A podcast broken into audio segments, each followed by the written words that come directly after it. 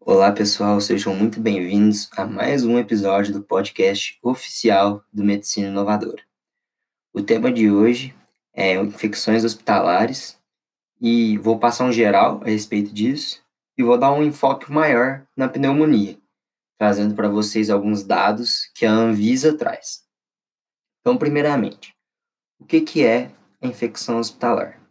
Como o próprio nome diz, é uma infecção adquirida no ambiente hospitalar, tanto por pacientes, por profissionais de saúde ou por visitantes.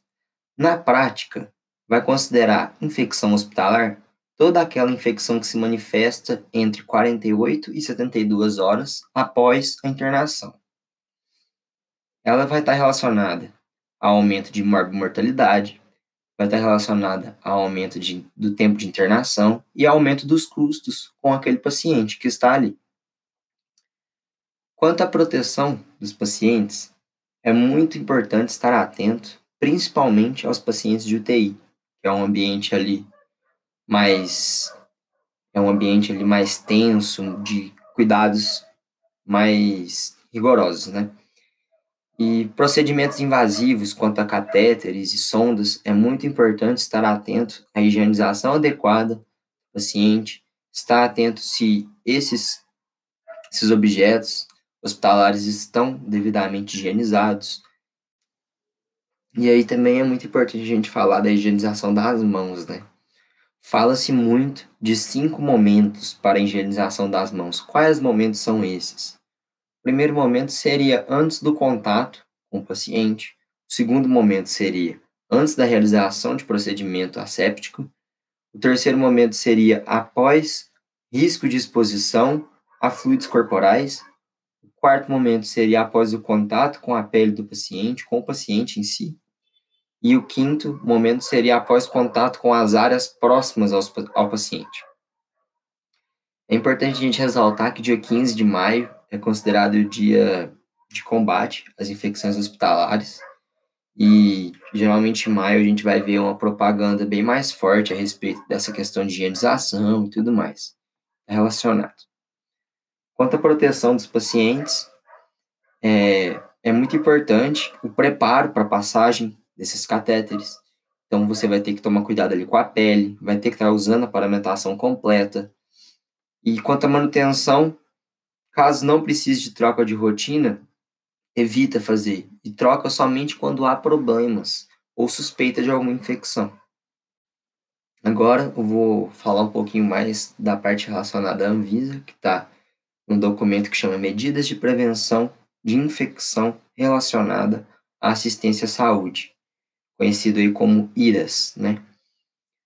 O desafio para prevenir danos aos usuários dos serviços de saúde e prejuízos associados aos cuidados decorrentes de processos ou de estruturas da assistência é cada vez maior. Portanto, é necessária a utilização de protocolos específicos, de critérios diagnósticos e medidas de prevenção para a redução dessas iras, né? Aí eu vou falar agora um pouquinho dos fatores de risco para pneumonia relacionada à assistência à saúde, né? Que eles vão ser agrupados aí em praticamente quatro categorias. As três primeiras, elas são muito relacionadas à, à medicina preventiva, né? Ou seja, elas são mudáveis. Elas, caso elas incluem ali riscos considerados modificáveis, que constituem um alvo das medidas preventivas. Quais são, então, essas três primeiras categorias?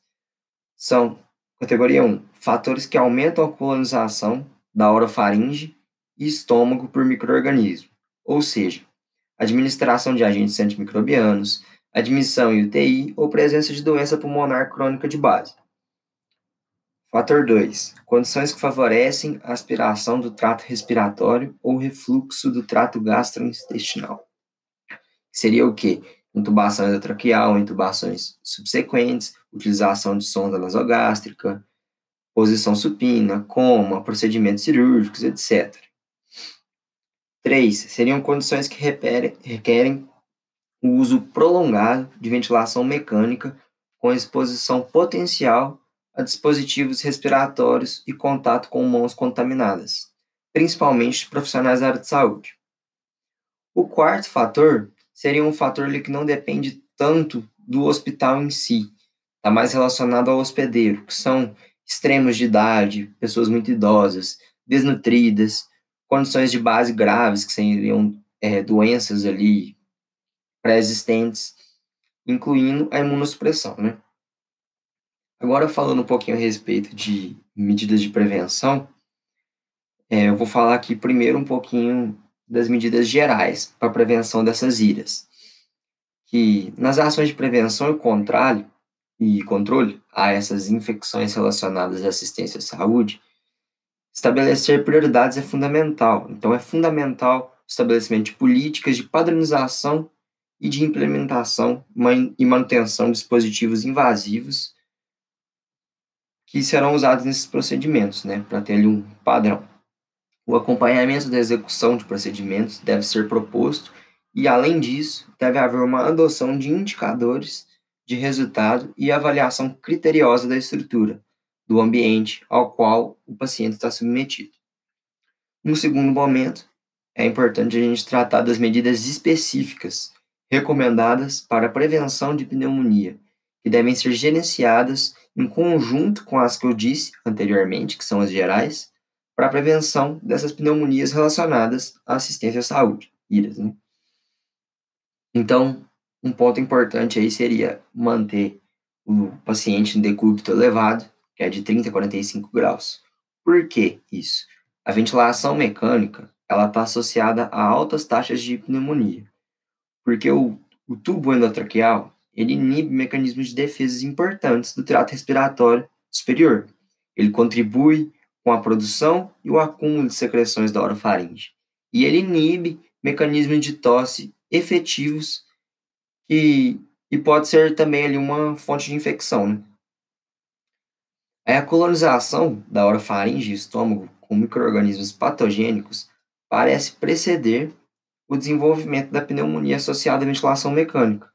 Então, tipo, a utilização de bloqueadores receptores de histamina para prevenção de úlcera gástrica, altera, é, que tipo, vão alterar o pH do suco gástrico, facilita a colonização por micro-organismos patogênicos. A presença de sonda nasogástrica também facilita o refluxo de bactérias no estômago. Por essas razões, é mais do que lógico o posicionamento adequado do paciente, porque esse posicionamento, quando feito de maneira inadequada, pode impactar no surgimento de uma pneumonia.